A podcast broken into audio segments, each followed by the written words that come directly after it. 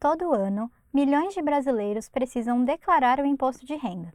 Em 2021, a Receita Federal do Brasil fixou o período de 1 de março a 30 de abril para que os contribuintes enviem suas declarações. A declaração pode ser enviada por meio do site da Receita Federal e pelo aplicativo Meu Imposto de Renda, disponível em celulares Android e iOS. Mas tem muita gente com dúvidas sobre o que declarar, o que não declarar, entre outros pontos que sempre geram algum questionamento. Este ano, por exemplo, quem recebeu o auxílio emergencial deve ficar atento. Aqui quem fala é o Wagner Lima e este é Mundo Mercado, o podcast da FECAP.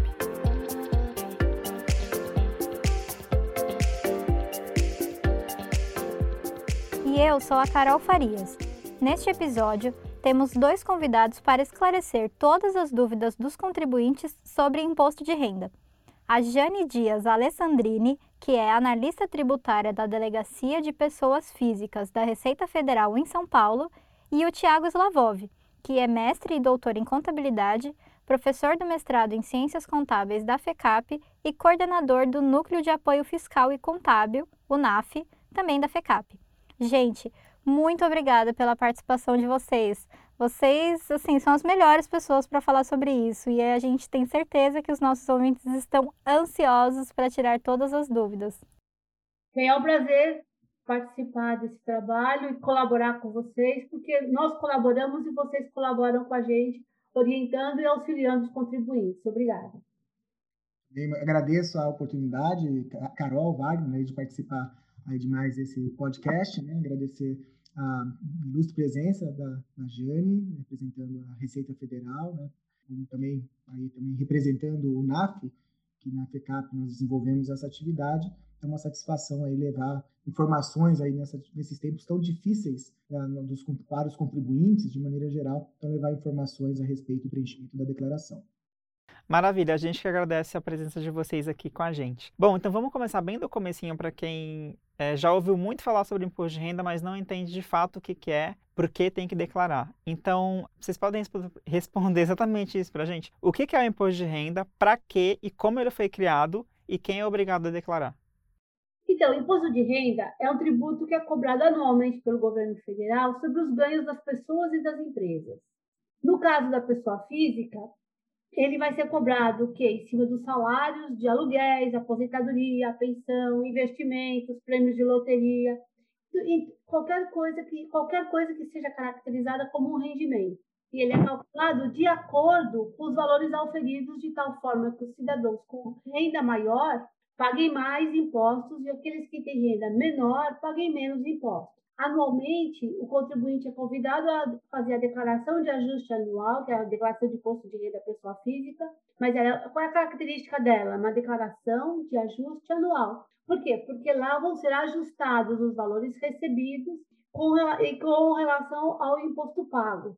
Ela pode ter como resultado um imposto a acrescentar de pagamento ou chegar à conclusão que ela recebeu mais do que devia, então ela apura o que todo contribuinte quer, que é o imposto a restituir.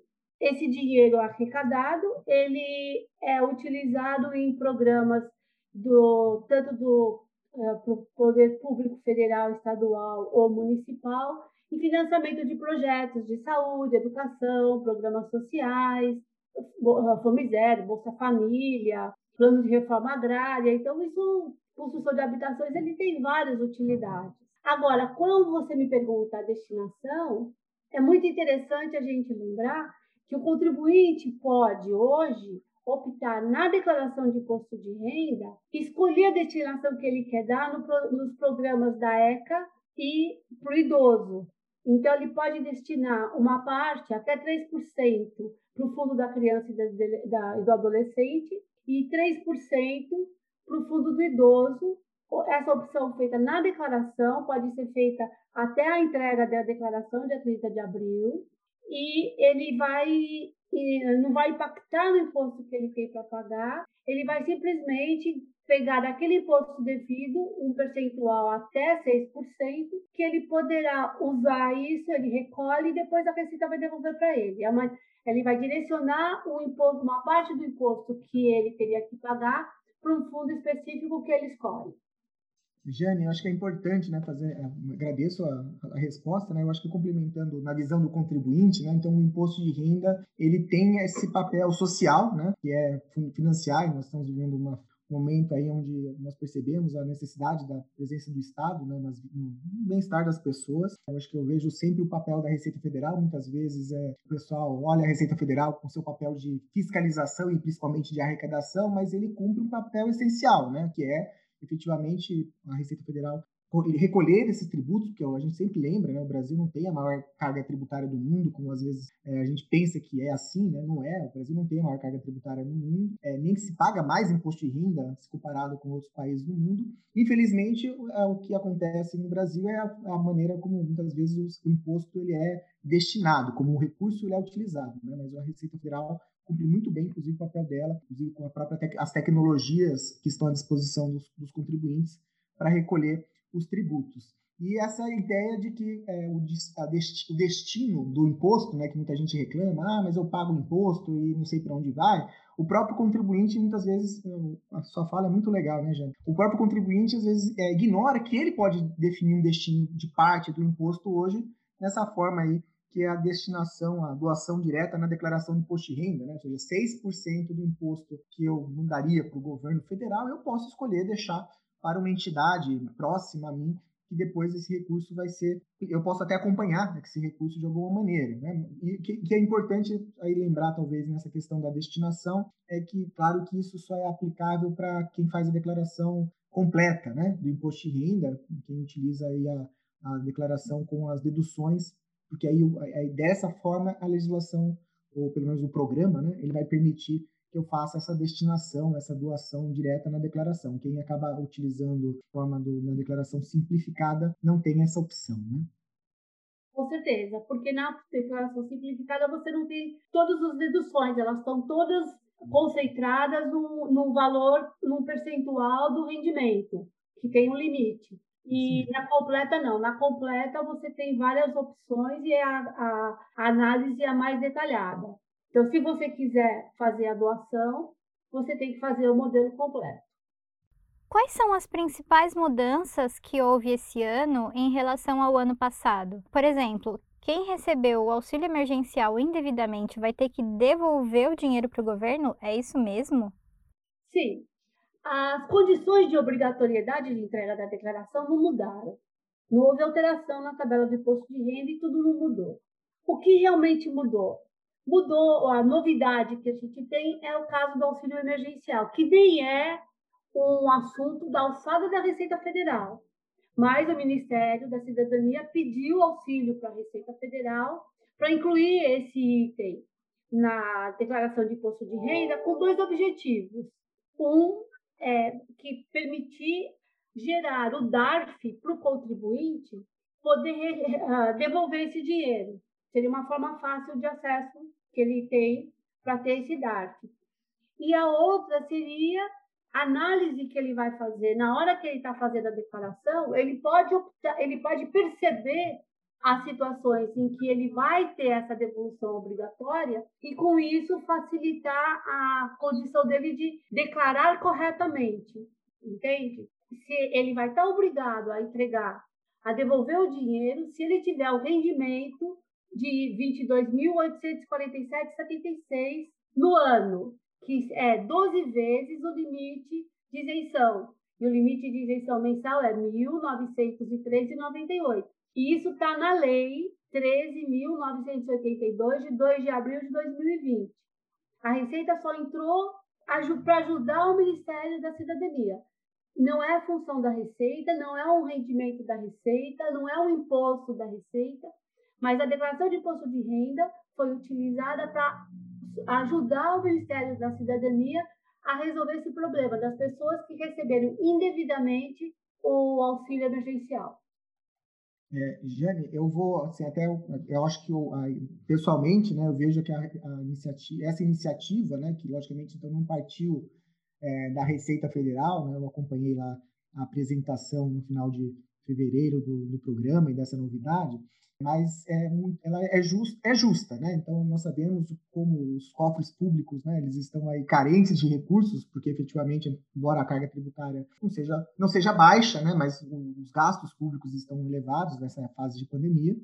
Nós isso foi amplamente noticiado a quantidade de pessoas que acabaram usufruindo desse auxílio emergencial indevidamente, tanto aqueles que fizeram isso intencionalmente quanto às vezes sem querer, né? Então eu acho que a iniciativa da, da Receita Federal e auxiliar o Ministério da Cidadania, criando uma condição para o contribuinte, que às vezes não sabia, né? A gente não pode assumir que as pessoas fizeram errado, to todas elas, né? Mas eles não sabiam, não tinham essa clareza de quando poderiam ou não usufruir. Acho que os exemplos que nós já, já estamos, inclusive, vendo no NAF, né? Então, aquele, aquela, aquele profissional que recebeu o auxílio uma parte do ano, porque ele estava desempregado e não tinha, já não contava com algum tipo de auxílio do governo, como um seguro-desemprego, por exemplo, e depois ele passou a condição de empregado e ganhando bem, ou seja, acabou superando aí esse, esse limite de um pouco mais de 20, 22 mil reais por ano, né? E aí, é claro, ele perdeu, nesse caso, a condição com a possibilidade de é, ficar com aquele recurso do auxílio. O outro exemplo que a gente também já, te, já, já teve relatos, né? Interessante aproveitar o podcast para compartilhar, é o caso dos dependentes, né?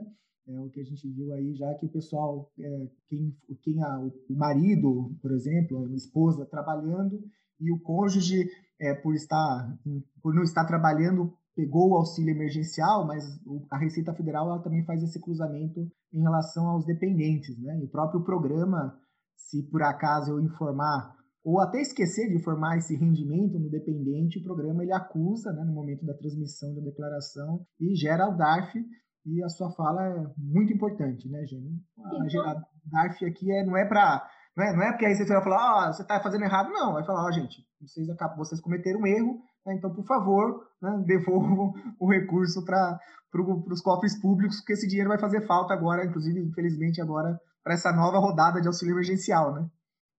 Sim, então eu gostaria de complementar só uma coisa. Claro. Você falou, marido e mulher, por exemplo, um casal, e que a mulher está trabalhando, o marido ficou desempregado, e ele recebeu, então, auxílio emergencial, então ele seria dependente da mulher.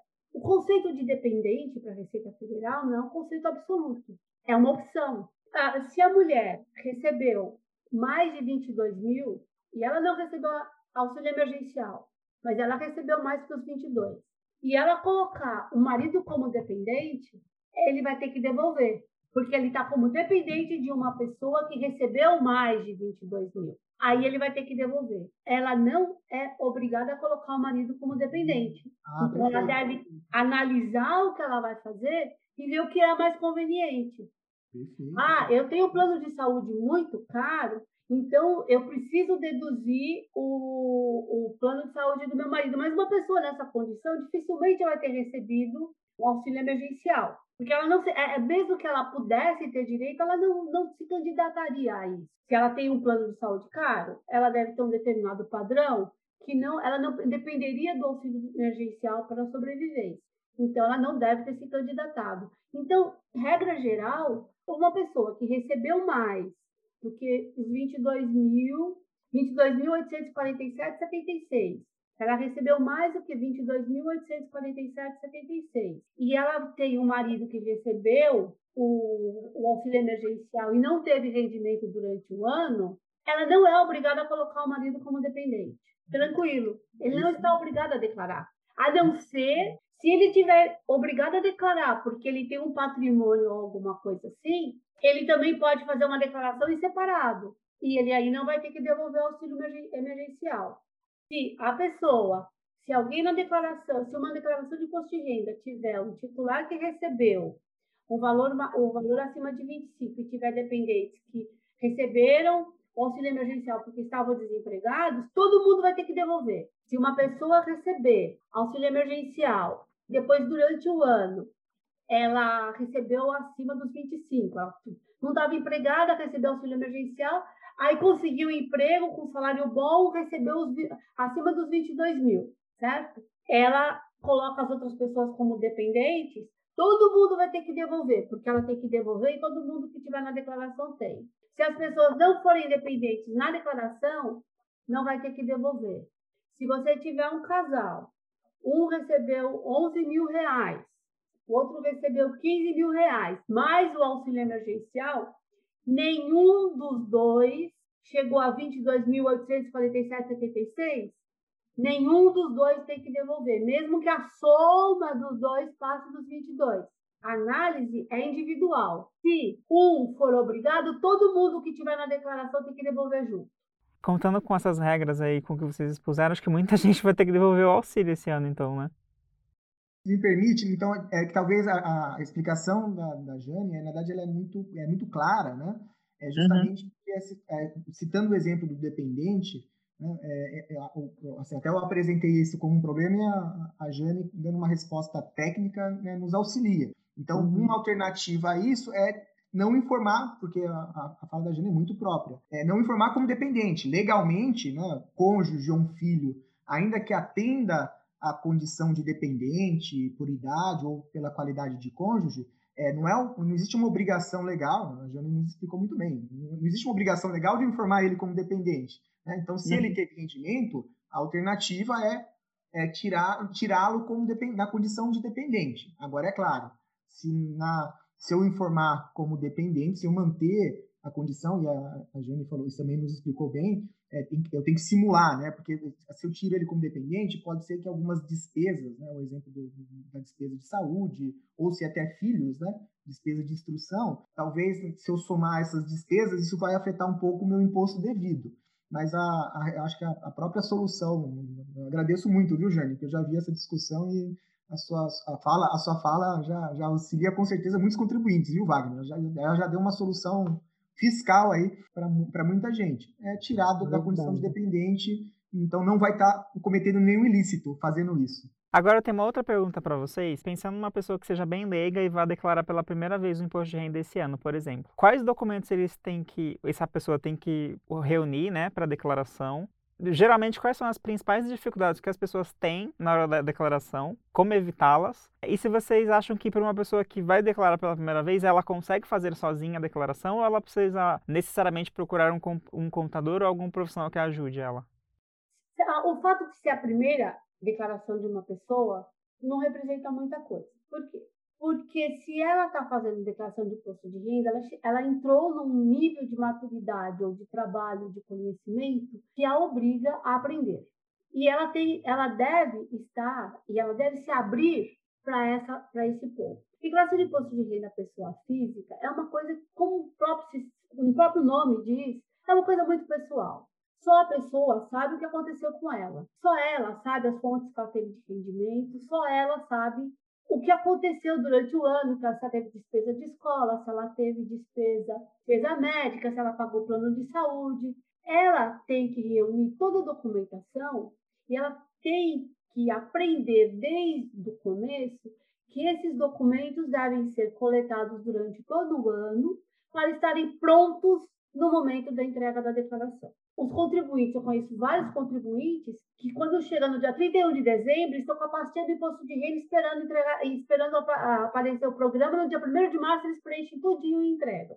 Eu conheço gente que falou, olha, eu fui o terceiro que entregou declarações esse ano. Então, isso tem que ser um hábito da pessoa. Se ela vai precisar ou não da, do, do apoio de um contador, é uma questão pessoal. O fato de ser a primeira, então, a primeira declaração, se a pessoa chegou no nível de precisar fazer uma declaração de imposto de renda, de atingir as condições de obrigatoriedade do, para declarar imposto de renda, ela tem que ter um mínimo de discernimento para guardar os próprios documentos. E não tem contador que resolva isso. Não existe ninguém que possa resolver se o contribuinte não tiver os documentos. Porque o contador, se ela, se ela sentir uma necessidade do contador, ou trabalho mesmo que vocês fazem, que é fantástico, vocês fazem por quê? Porque o contribuinte chega com os documentos. Então, se a primeira, a segunda, a terceira ou a décima quinta ou a milionésima declaração, não faz diferença. Ela tem que aprender que ela tem que guardar os documentos de forma correta.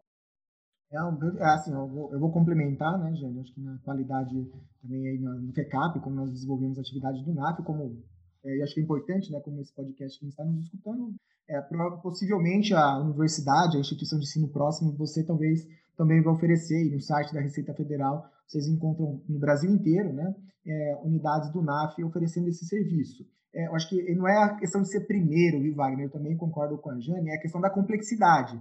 Então, se é a primeira vez que a pessoa está fazendo a declaração, é porque, claro, ela alcançou um, um, uma receita, alcançou aí um montante de rendimentos, mas talvez se é a primeira vez ela não tenha ainda um patrimônio, é, o, a, a, quantidade, a diversidade desses rendimentos ainda não, é, não, não são tão complexos, e aí o preenchimento dessa declaração, desde que ela conte, é o maior desafio, como a Jane bem falou, né? O problema não é, é a legislação em si, é ter as informações. Quando você tem todas as informações em mãos, os riscos fiscais são, são reduzidos, né? A chance de cair na malha é reduzida. Então, informações do quê? Informações de rendimentos, então eu preciso ter os informes de rendimentos de salários, informes de rendimentos de aluguéis, principalmente aí os que a gente chama de rendimentos tributáveis, rendimentos que eu recebi de uma empresa que eu já me desliguei, porque eu esqueço que eu trabalhei naquela empresa no começo do ano de 2020, e aí depois, quando eu preencho a declaração, eu esqueço de informar aquele rendimento. É, ao informar as despesas, né? Então, despesas,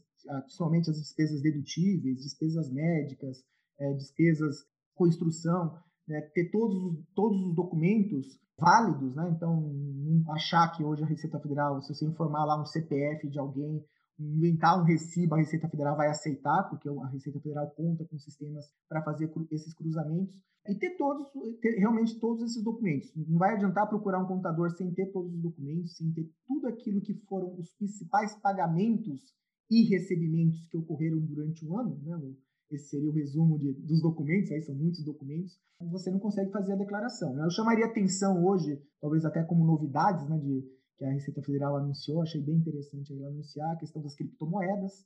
Né? Então, por exemplo, eu preciso ter as posições, e isso a gente pode pensar até num jovem né, que está iniciando aí a sua carreira profissional e já, já se empolga, ele começa a investir em ações, aí já, come, já entra em algo que é complexo na declaração de imposto de renda, que é a renda, que é a renda variável, né? ele pode ter cripto, criptomoedas.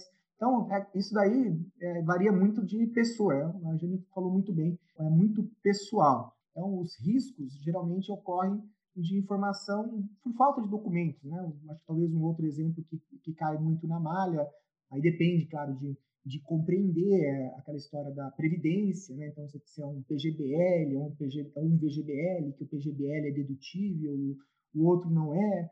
Então, talvez eu não precise procurar um contador também para confirmar isso. Eu posso ler o documento, consultar, por exemplo, citando essa história da Previdência, para consultar o próprio gerente do banco, ele, isso está no prospecto. Então, vai, vai exigir uma capacidade de, de estudo, né, de conhecer. É igual dirigir o carro. Né? Se, se, você tem a carteira de habilitação, a partir do momento que você ganha a carteira de habilitação, você tem que entender toda a legislação de trânsito se você só conseguiu passar na prova, possivelmente você vai fazer alguma coisa errada e vai ser multado. E eu acho que eu, os nossos alunos, eu costumo usar esse mesmo exemplo para imposto de renda. Você pode até entregar a declaração, mas tem que entender as regras, porque se, se você não procurar entender as regras, é, a chance, é claro, de, de, ser, de ser multado também é grande. Eu acho que é isso, só complementando mais um pouquinho, é isso e a qualidade do documento. Por exemplo, despesa médica, que é um problema, vocês vão perguntar daqui a pouco, então já vou antecipar. Problema de malha de despesa médica. O que acontece? O contribuinte apresenta um, um comprovante de pagamento para o médico, aquele papelzinho azulzinho que compra ali na esquina da padaria. O, a gente não discute que foi feito o, o serviço. O problema é que ele não se reveste das exigências legais. O que precisa para ser um comprovante de despesa médica? Precisa do nome do médico, do CRM, precisa do endereço de onde foi prestado o serviço, para quem foi prestado o serviço, qual o CPF de quem foi prestado o serviço, qual o valor do serviço. Então, é, o, o, o documento tem que, ele tem que, ser, tem que ter o caráter documental necessário previsto em lei. E a lei não, é, não pode ser dita como de desconhecimento, porque ela é pública. O que falta, às vezes, é o interesse em aprender algo que vai influenciar na vida da pessoa eternamente. Porque enquanto ela estiver viva, a partir do momento que ela começa a ser obrigada a declarar, a ter rendimentos que é obrigada a declarar, aquilo faz parte da vida dela. Então, se interessar por aquilo que interfere na tua vida, eu acho que é um conhecimento básico, simples, como o Tiago falou. Tem que a pessoa tem que ir aprendendo. O, o rapaz está começando, já começa a mexer, já começa a mexer com criptomoeda, já começa a fazer operação em bolsa, mercadoria, futuro. Ele vai estar obrigado a declarar. Ele não tem, ele pode não ter patrimônio, ele pode não ter o rendimento, mas ele mexeu com isso, ele está obrigado a, a declarar. Um outro caso que é interessante comentar de obrigatoriedade de declarar e que é preciso que os pais entendam um pai, quando paga a pensão alimentícia para um filho, o que, que acontece? O filho pode ser menor, está sob a guarda da mãe, e o pai paga a pensão para ele. O rendimento que ele é descontado na, na folha e quem, quem transfere o dinheiro é a própria empresa que paga para o pai. Ela já desconta na folha e transfere para a conta da mãe, mas o acordo foi pago para o filho. Quem tem que declarar isso? O filho. Se a mãe colocar o filho na própria declaração como dependente, ela vai ter que incluir o rendimento dessa pensão alimentícia como rendimento do filho. E esse rendimento é rendimento de quê? De pessoa física, porque o pai é o provedor da pensão alimentícia. O pai é pessoa física. Ah, mas a empresa do pai que paga. Tranquilo, ela recebeu um ofício a obrigando a reter aquele dinheiro e a responsabilizando pelo pagamento. Mas quem paga é o pai, quem paga é o salário do pai é rendimento de pessoa física. Como rendimento de pessoa física, se atingir valores acima do limite de isenção, está sujeito ao carnê-leão. 0,190, que tem que ser recolhido no CPF do beneficiário, no CPF do filho. E, e, tem casos que, se o filho fizer a declaração, a própria declaração, ele vai receber restituição em cima desse valor que ele pagou de caneleão mensal, porque o caneleão é devido mensalmente e tem que pagar até o último dia útil do mês seguinte. E esse é um problema grave que a gente vê nas declarações. E depois as pessoas recebem multa isolada porque foi apurou o carnê-leão na declaração de imposto de renda. Recebe 50% de multa isolada, não sabe por quê, fica todo mundo bravo, porque não cumpriu a lei. Então, nessa hora, a gente conta com, a, com o apoio de vocês e com a, o discernimento de vocês para esse tipo de orientação, que é muito importante. Para quem recebeu menos de R$ 22.847,76 em 2020, também pode declarar? E qual a vantagem para essas pessoas? E quem é isento não precisa fazer nada? Tudo bem, então eu vou te dar, voltando a esse caso do, da pensão alimentícia. Faz de conta que, o, que o, uma criança recebeu, a mãe se separou em outubro, ela passou a receber a pensão em novembro. Eles, o pai paga. Exemplo, 6 mil reais de pensão cada mês, certo? Então ele pagou em, nove... em novembro 6 mil, em dezembro 6 mil. 6 mil reais ela estava obrigada a recolher o carnê-leão. O carnê-leão que ela tinha que recolher, para um rendimento de 6 mil reais, vai estar em torno de uns 780 e 64 por mês. Então, ele recebe 6 mil reais de pensão e ele tem que recolher 780,64 por mês. Ele recebeu dois meses de, novembro e dezembro. Então, ele recebeu 12 mil reais e ele pagou 1.561,28 de imposto. Se ele fizer a declaração de imposto de renda, ele vai receber os 1.561,28 de restituição. Jane, o seu exemplo é excelente, né? É, é, acho que assim, você citou, então, você citou esse exemplo, acho que do carnê-leão, né? Mas eu acho que acontece muito lá no NAF. Nossa, esse exemplo é muito legal. Eu acho que é legal terem perguntado, viu? Porque o valor em si, ele é uma coisa é obrigatoriedade, né, Jane? Outra coisa é a possibilidade, a vantagem de entregar mesmo menos valor. Acho que o que a gente mais vê no NAF são aquelas pessoas que ganhando um salário pouco mais do salário mínimo, né, na faixa de R$ 2.000, é, R$ 2.500, vamos considerar assim. Mas, por exemplo, na, teve um mês do ano, vou citar, é um outro exemplo parecido com o seu, Jane. Teve um mês no ano que ele, ele acabou sendo demitido, teve a rescisão, e por, por ocasião da rescisão das verbas, ele sofreu a retenção do IR. Sofreu uma retenção né, de 200 reais, 300 reais. No final do ano, o rendimento total dele foi, de, é, foi inferior aos 22 mil. É, ou 28, né, que é a, a, condição de obrigatoriedade do rendimento tributável. Só que ele informando nesse caso, ele pode restituir, né, Janiel? Assim, o seu exemplo é muito legal, porque o NAF, por exemplo, como ele é voltado para quem é, tem menos rendimentos, e aquela história, às vezes essa é uma pessoa que precisa muito daquele dinheiro, são 200 reais, 300 reais que fazem falta no orçamento familiar daquela pessoa, ela não vai pagar um contador para fazer a declaração, ela tem muitas, muita dificuldade para fazer a declaração, e ela não vai pagar um contador 100 reais, 200 reais para fazer uma declaração de imposto de renda para restituir 200 reais. Então aí eu acho que eu vou até aproveitar do seu exemplo, Jane, fantástico, entre o papel inclusive do NAF, então para quem está nos escutando e puder compartilhar esse conhecimento, essas informações que a gente está aqui nesse bate-papo, né? Para quem conhece, para quem sabe que tem alguém que pode ter passado por isso, tem a oportunidade de ser restituído mesmo não estando obrigado a entregar a declaração, né? Putz, muito legal esse exemplo. Então, vou te complementar um outro exemplo, que eu acho que também é muito importante. É sempre importante para o contribuinte lembrar que dependente leva rendimento. Você lança a despesa, mas leva rendimento. Não importa se o rendimento do dependente é isento. Ah, mas ele recebeu, sei lá, menos do salário mínimo, recebeu 600 reais por mês, o rendimento dele é isento, aí eu pus como dependente, mas não pus o rendimento que era isento. Está errado. Se você coloca como dependente, o rendimento vai para a sua declaração, e assim como as despesas, tudo que ele tiver direito como dedução. Muita, a gente via muito caso de pessoas que entregavam declaração, modelo simplificado, e colocavam uh, como dependente às vezes a mãe, o pai, um filho que começou a fazer, a, começou a, a, a, trabalhar, porque recebia pouco. Não pode, porque se você põe, vai somar um rendimento. E a pessoa vai, vai ter um imposto a pagar que às vezes é irreal para a realidade dela.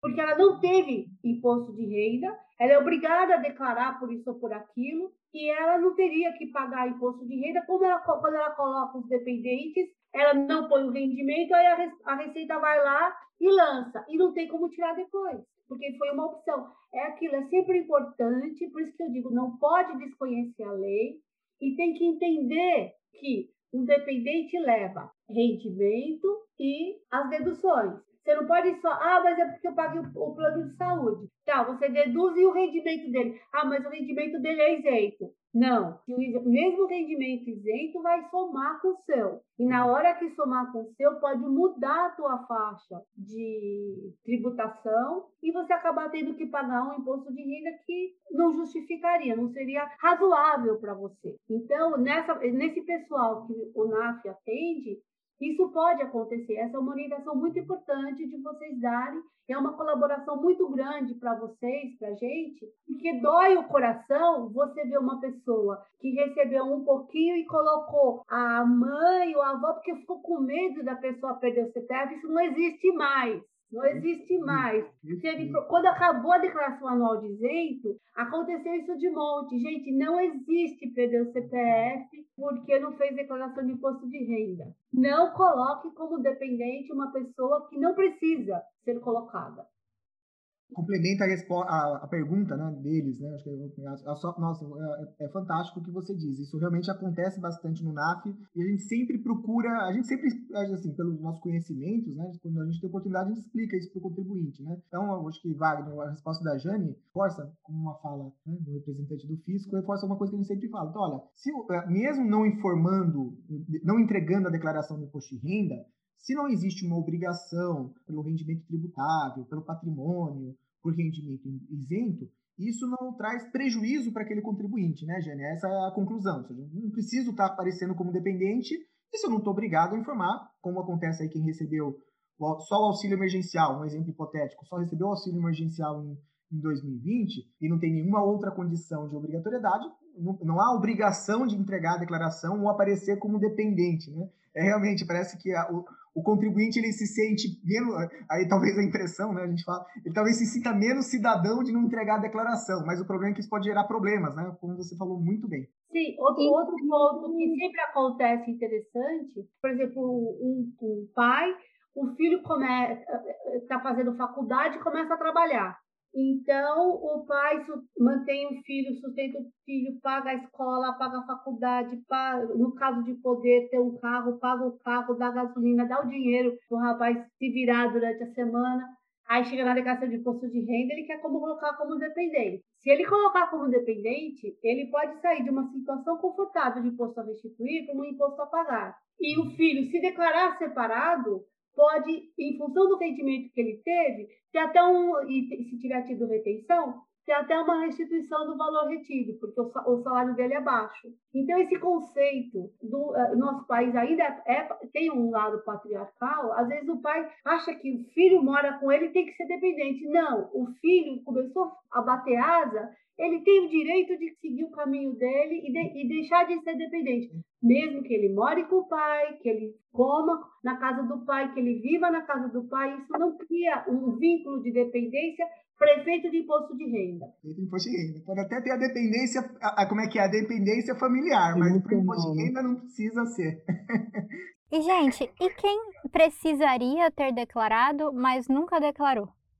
Se a pessoa estava obrigada a declarar, especialmente se ela tiver obrigada por problemas, por rendimentos ou por operações financeiras, o, a situação cadastral dela vai dizer isso. Então, o cadastro do CPF dela, ela vai começar a ter problema nos bancos, porque no banco vai aparecer que a, a situação cadastral dela está irregular e ela tem que entregar a declaração de imposto de renda. Então, normalmente, se ela estava obrigada e ela não declarou, isso vai por, por, problemas de rendimentos, isso vai aparecer na situação cadastral e vai e vai ser cobrado dela, tá? Quer dizer, uma hora, uma hora ela vai aparecer e vai ter que apresentar. Ela, a Receita pode exigir as últimas cinco declarações, os últimos cinco exercícios. Como seria essa cobrança da Receita Federal para quem não, não declarou?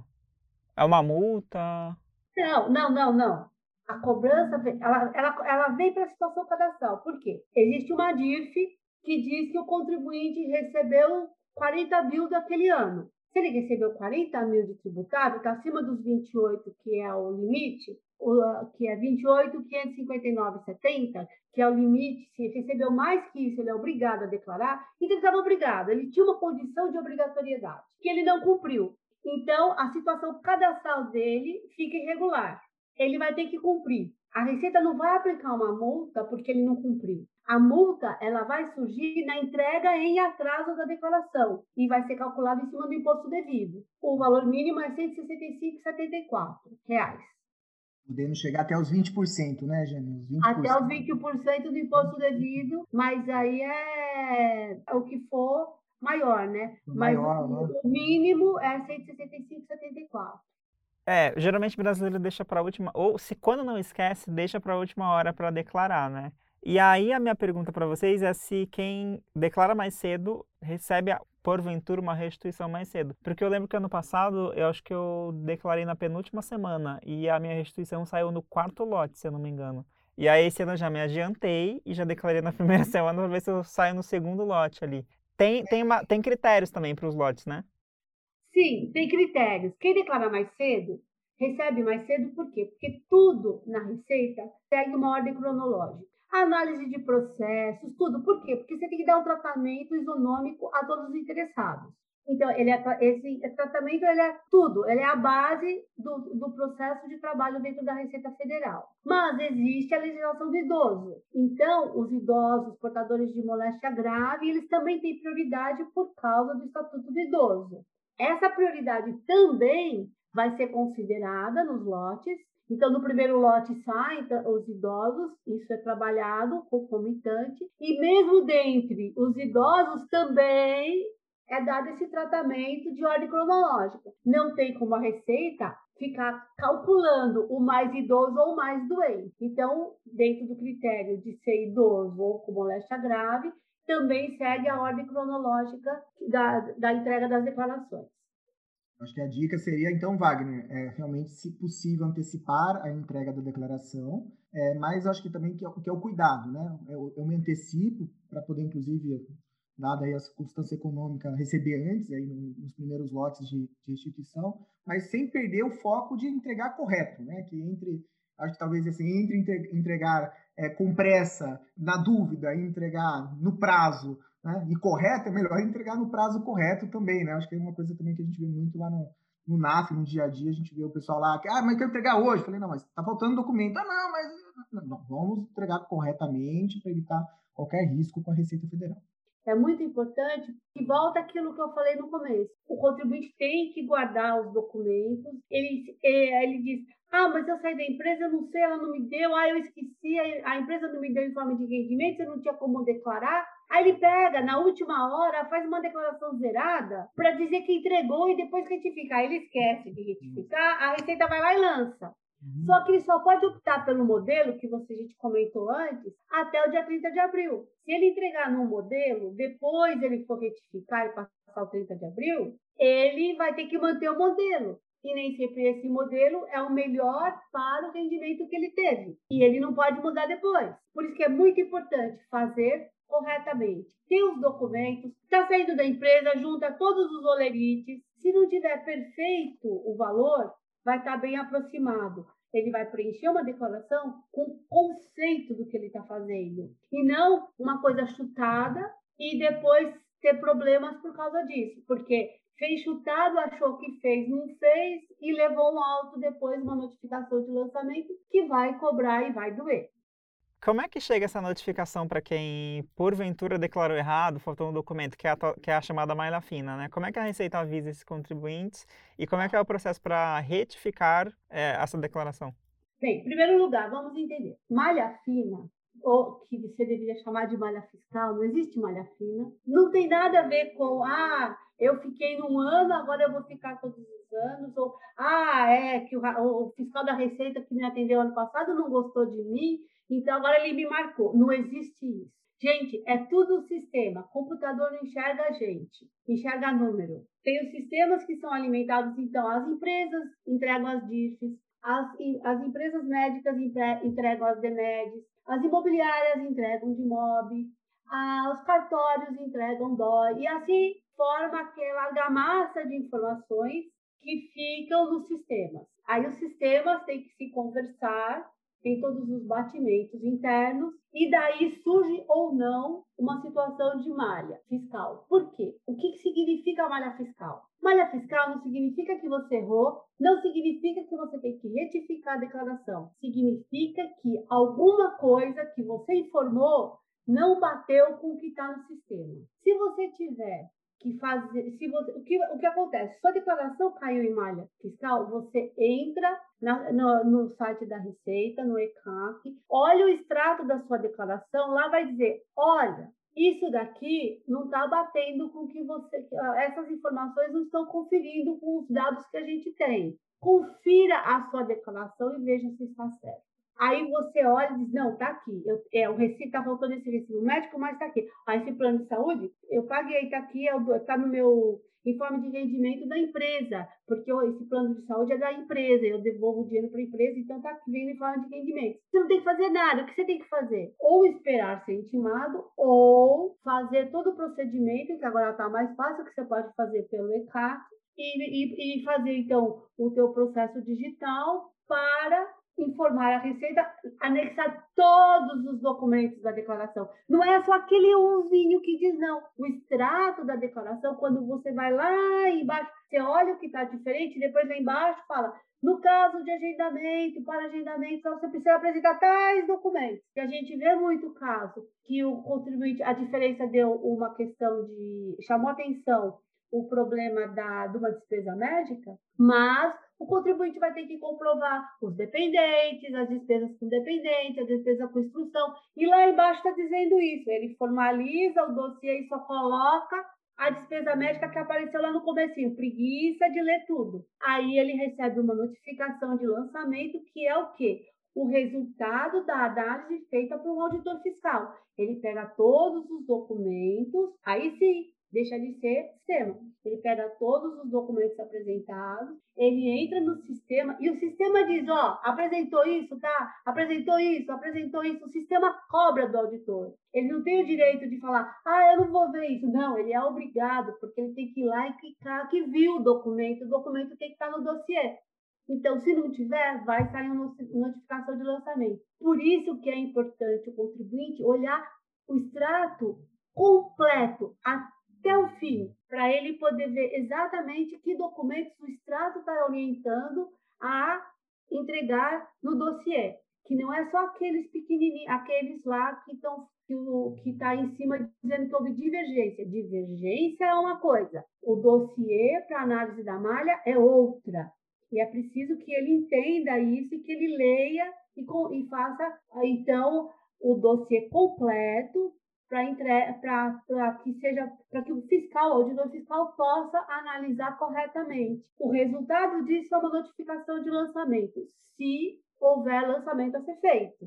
Notificação de lançamento, ela, ela pode tanto aumentar o imposto a pagar ou transformar o imposto a restituir em imposto a pagar ou apenas comunicar uma redução de imposto a restituir. Tem um, o, o, a pessoa declarou uma despesa médica que era de um dependente que ele não de uma pessoa que não ele não colocou como dependente na declaração. Aí quando ele manda o documento está lá beneficiário fulano de tal. O, o fiscal vai olhar não é dependente. Mas como ele declarou foi um ele bobeou, certo? Foi uma distração. Acontece, acontece. Então isso vai ser glosado. Por isso que a declaração anual de ajuste é feito um novo ajuste que pode reduzir uma restituição ou gerar um imposto a pagar. Janice, me permite assim, agradecer, porque a sua, é, mais do que, eu acho que não é só uma resposta, você acabou de descrever aqui rapidamente, quase um mini curso aqui na sua resposta, aí, com as etapas né, é, do, do, processo de malha, até para conhecer um pouco os bastidores, né, a sua explicação de como que como se dá aí a, internamente na Receita Federal, né, quando a, quando a declaração ela é processada, acho que é muito legal, porque não é uma coisa comum né, a gente entender, e entender que do outro lado existem sempre os, os servidores, né, que são os fiscais da Receita Federal, que estão se esforçando, é claro, para atender aí esse papel que a Receita Federal tem de, de arrecadação. E eu acho que reforça um pouco a explicação da Jane e o Wagner, para aquilo que eu, que eu acho que eu já disse e eu vou reforçar, né?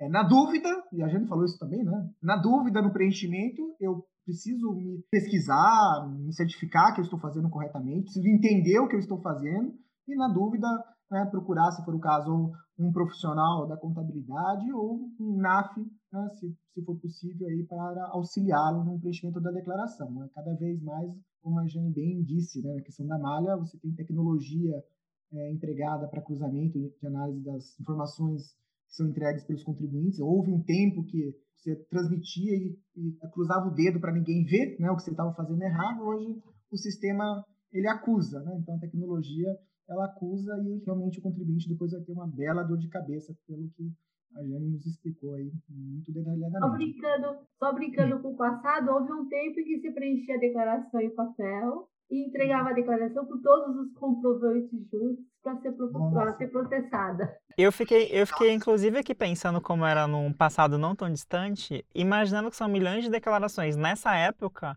os auditores ficavam até qual mês do ano conferindo os documentos? Tinha uma equipe só para isso. Meu Deus do céu. Santa tecnologia, né?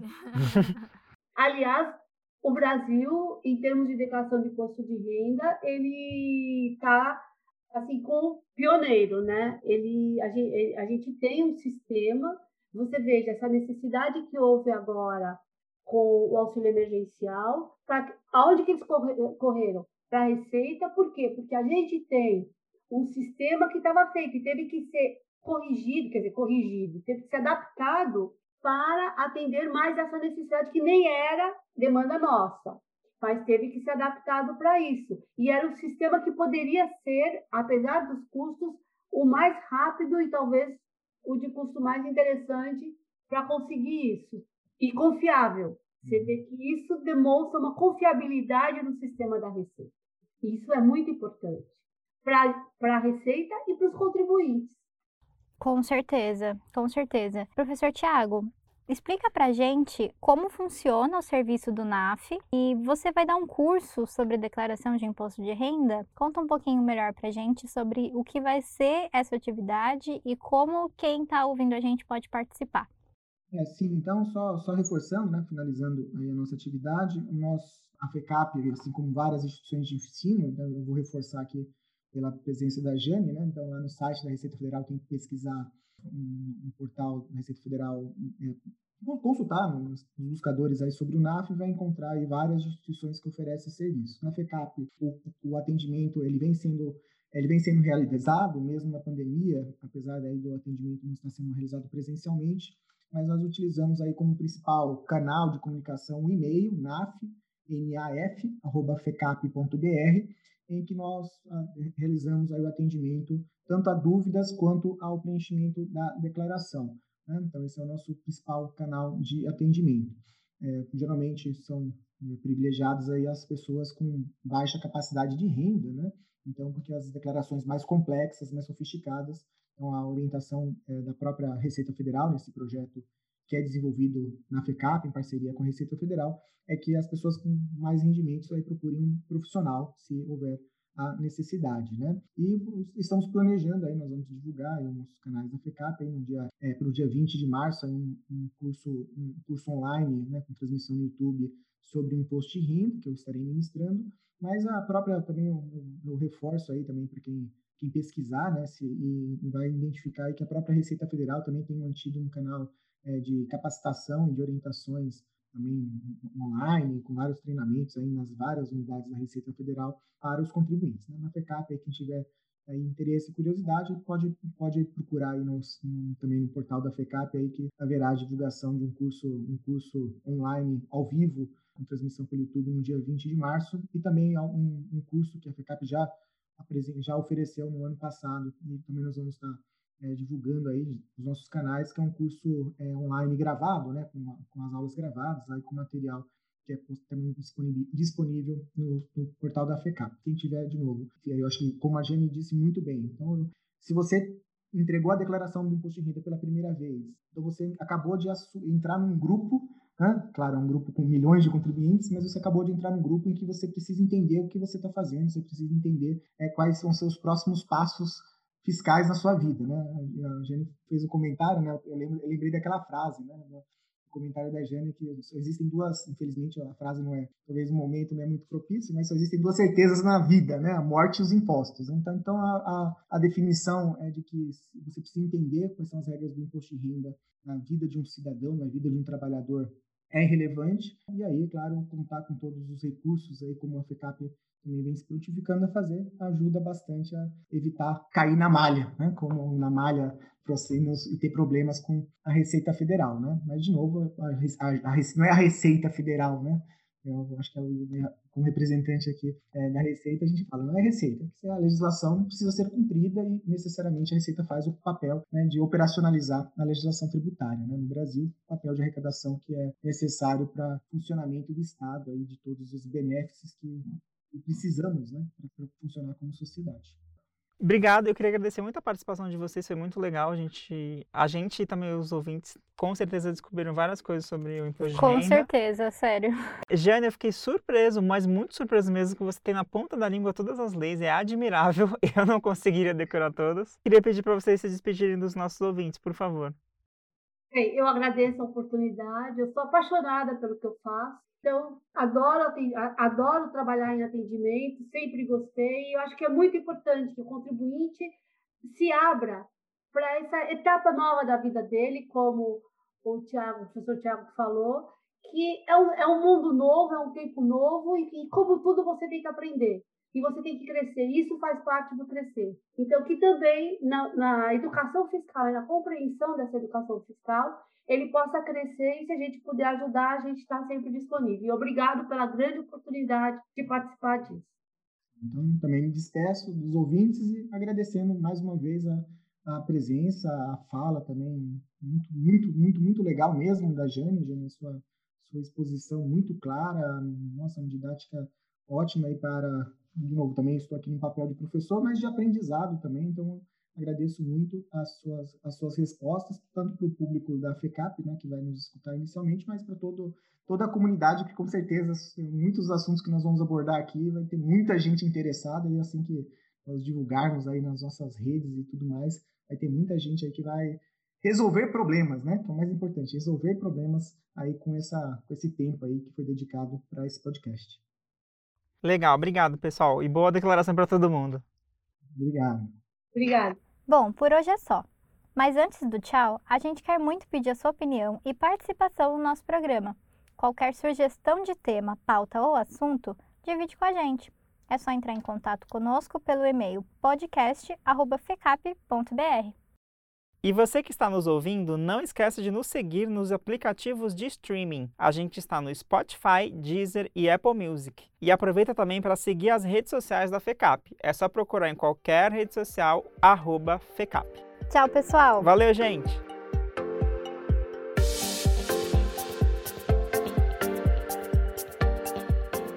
Esse programa foi gravado no estúdio audiovisual da FECAP e contou com a apresentação, roteiro e produção de Carol Farias e Wagner Lima. A edição é de Mitter Viana.